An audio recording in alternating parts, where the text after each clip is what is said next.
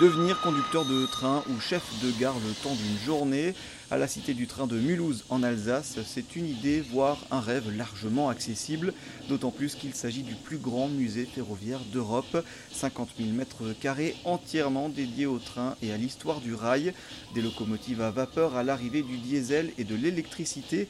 Le visiteur est plongé dans l'évolution du train. Valérie Clibert, attachée de direction à la Cité du Train. Ce sont entièrement des trains d'époque qui ont été restaurés et mis à notre disposition pour pouvoir les exposer et euh, préserver ainsi le patrimoine de la SNCF. Tous les trains, ce sont des trains qui ont circulé, qui sont des trains d'époque, qui ont été restaurés par des équipes. Un premier hall est présenté sous forme de parcours spectacle, différentes thématiques qui sont abordées pour illustrer l'impact du train dans la vie quotidienne des Français, en commençant par les congés payés. Le 8 juin, les premiers congés payés sont acquis. En passant par le train de montagne. Il y a un train chasse-neige tout à fait qui permettait de libérer les voies pour pouvoir permettre au train suivant d'aborder la montagne sereinement pour enfin passer par le célèbre train de l'Orient Express. Les premiers trains de luxe qui ont été mis en circulation au début du siècle et qui euh, ont permis à de nombreux voyageurs de rêver et de voyager dans des conditions tout à fait optimales. De quai en quai, le visiteur fera connaissance avec la plus ancienne locomotive à vapeur de 1844